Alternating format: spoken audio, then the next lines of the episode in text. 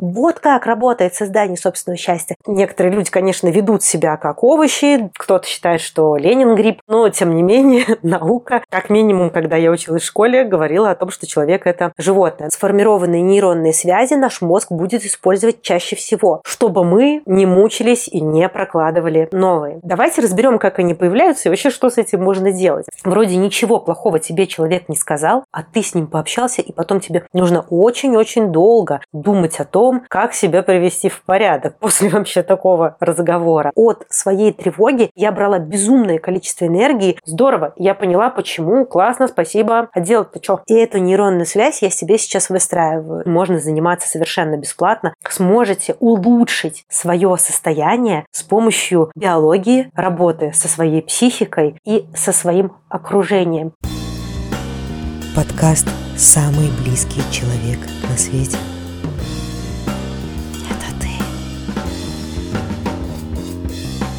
Всем привет! Меня зовут Инга, и я рассказываю о том, как с помощью инструментов, которые сегодня принято называть wellness, я смогла сделать свою жизнь счастливее и благополучнее. И я делюсь этими инструментами для того, чтобы каждый из вас смог стать более счастливым и благополучным человеком. Я убеждена, что именно личный опыт и прохождение разных техник и практик позволяет делиться тем, что работает, а что нет. Поэтому, если вам интересны инструменты для создания собственного счастья и благополучия, то подписывайтесь, пожалуйста, на меня, а я перейду к теме данного выпуска. И тема этого выпуска – это три составляющие счастья. Когда я впервые услышала об одном термине, я подумала, а, вот как работает создание собственного счастья. Это психологический, научный термин, это целая такая теория, которая сейчас все чаще и чаще становится популярной среди разных групп людей. И согласно этой теории у нас существует некоторая модель. Но есть одна проблема. Когда я впервые услышала про эту модель, я поняла ее совершенно неправильно, и при этом, использовав ее неправильным образом,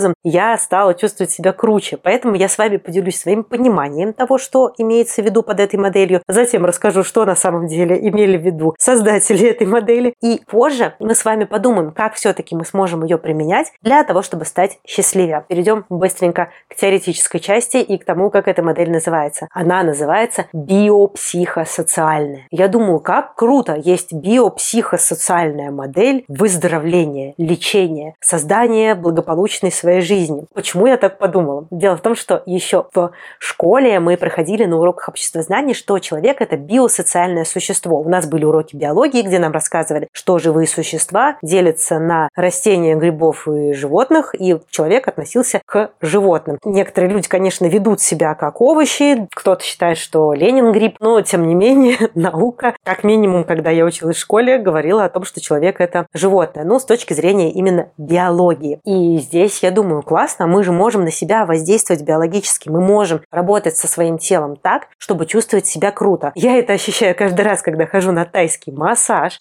Тогда я понимаю, что просто поработав с телом, я могу себя почувствовать круче. Я обожаю вообще ходить в баню, например, и это тоже помогает мне себя чувствовать классно. И есть очень-очень много инструментов по работе с телом, которые доказывают мне, что действительно биологическая часть вот этой модели выздоровления – это очень крутая штука, и надо работать со своим телом для того, чтобы чувствовать себя лучше. Дальше я подумала про составляющую психу. Это про наш мозг, про наше что-то ментальное. Большинство людей верит в то, что это отличает нас от животных или делает нас каким-то высшим животным. Но действительно очень много у нас работает с точки зрения мозга. И с одной стороны, наш мозг нам помогает быть счастливыми, но с другой стороны, у нас вырабатываются какие-то модели поведения, паттерны мышления, которые не очень хорошо на нас влияют. Давайте разберем, как они появляются и вообще, что с этим можно делать. Появляются они благодаря нашей психике. Наша психика всегда нас защищает. И она всегда вырабатывает ту реакцию, которая в данный конкретный момент самая крутая. Но потом, когда мы выработали эту классную реакцию, наш мозг случае, если она сработала энное количество раз, закрепляют эту реакцию в некоторую нейронную связь. И нейронная связь – это штука, которая формируется достаточно сложно. Поэтому сформированные нейронные связи наш мозг будет использовать чаще всего, чтобы мы не мучились и не прокладывали новые. Представим себе работу этого тандема психики и мозга. Допустим, у нас происходит такая ситуация, что мы живем в 90-е, и нас периодически в разных углах прижимают банды каких-то таких вот негодяев и, в общем, людей, которые там хотят у нас что-то отнять. Бандиты, другими словами. И вот эти бандиты нас прижимают первый раз, и мы реагируем так, как э, человек реагирует в кризисных ситуациях. Там всего три реакции существует: бей, беги или замри. И мы реагируем, например, бей. Конечно, проигрываем в этой битве, потому что мы это... Вот я, например, слабая барышня, которая до сих пор бить никого не научилась. В этот момент мы понимаем, что реакция была не очень классная. Так, отметаем эту реакцию, в следующий раз используем реакцию «беги». Эта реакция у нас тоже не очень хорошо срабатывает. Хотя, например, мы рассказали дома о том, что так реагируем, и нам посоветовали бегать наши старшие братья. Но у братьев-то ноги посильнее, побыстрее, и у нас реакция «беги» не работает. И тогда мы используем, например, реакцию «замри». И внезапно оказывается, что по какой-то странной причине эта реакция работает очень круто. Люди, которые на нас нападают, видят, что мы безобидные, что мы такие вот все «ой-ой-ой, простите, все понятно, я это, а, а, не знаю вообще как». И от нас отвязываются. Ладно, что иметь дело с этой дурочкой, думают они. И теперь наш мозг берет эту психологическую реакцию, закрепляет ее в нейронную связь. И каждый раз, когда мы попадаем в подобную ситуацию, мы реагируем через «замри». Причем мы замираем так искусно, что все лучше и лучше делаем правильное замирание, правильно, скажем так, реагируем. И оно все работает и работает. Ну, или работает в большей части случаев. Мы знаем точно, что бей и беги у нас не получится сделать. Прокладывается целый путь. Не просто нейронная какая-то связочка, а это прям связище такое, прямо такой крепкий канат, который не разорвать. У меня есть еще собственная метафора того, как вообще прокладываются нейронные связи в нашем мозге. И это метафора, знаете, прокладывание лыжни по снегу. То есть, когда мы впервые видим заснеженное поле, и нам нужно проложить путь, вот эта лыжня, она очень тяжело прокладывается. В следующий раз, допустим, обратно возвращаться, по ней уже проще. Если по ней ходить постоянно туда-сюда, то она становится достаточно глубокой и удобной для того, чтобы заниматься лыжным бегом. И конечно же, мы будем стремиться к тому, чтобы идти по уже проторенной дорожке. Психология помогает увидеть, что проторенная дорожка нас возит как бы туда-сюда. И порой стоит попробовать снова проложить дорожку. И, конечно, это теперь будет сделать сложно, когда мы привыкли ходить по одним и тем же. Психология помогает с этим справиться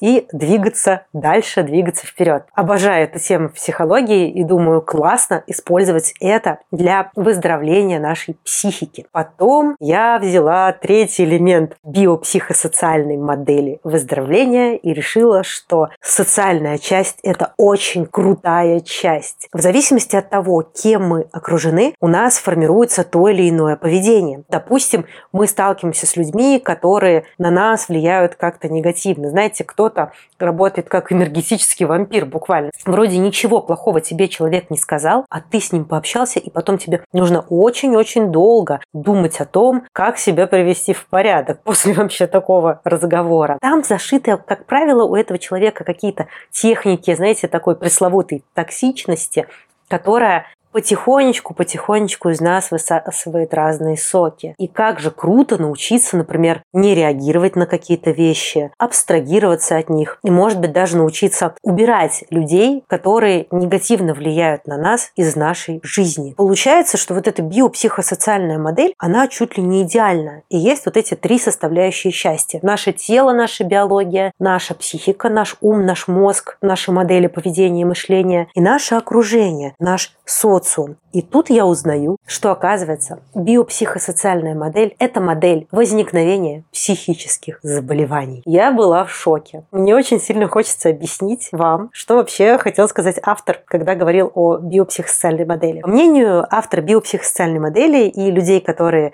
их придерживаются, наши психические заболевания формируются в связи с тем, какая у нас биология, какая у нас психология и какое у нас окружение. И эта модель сегодня набирает очень большую популярность. Поэтому мне кажется важно рассказать на реальном примере о возникновении какого-то психологического заболевания согласно этой теории. Расскажу на собственном примере. У меня есть э, диагноз тревожное расстройство. Ну, я все время тревожусь. Я однажды вылетела с сеанса наращивания наращивания ресниц, потому что я вспомнила, что я не выключила батат в моей духовке. В моей голове я представила уже катастрофу. У меня уже кошка придумала, как открыть окно, чтобы выбежать из квартиры. Я очень сильно переживала за квартиру, за кошку. Эта катастрофа в моей голове разрослась до такого масштаба, что я попросила девушку, наращивающую мне ресницы, меня отпустить. Эта женщина вообще святая оказалась и все поняла, приняла, и на следующий день не все доделала. Помимо этого, я тревожусь о любой работе, которую я делаю. Мне всегда кажется, что она недостаточно хороша. Чтобы вы понимали, этот выпуск я записываю в восьмой раз. Я очень переживаю за моих близких. Я очень переживаю за то, доехал ли мой муж на работу практически каждый день, когда он ездит на машине или на метро, неважно. Я переживаю за то, как я выгляжу.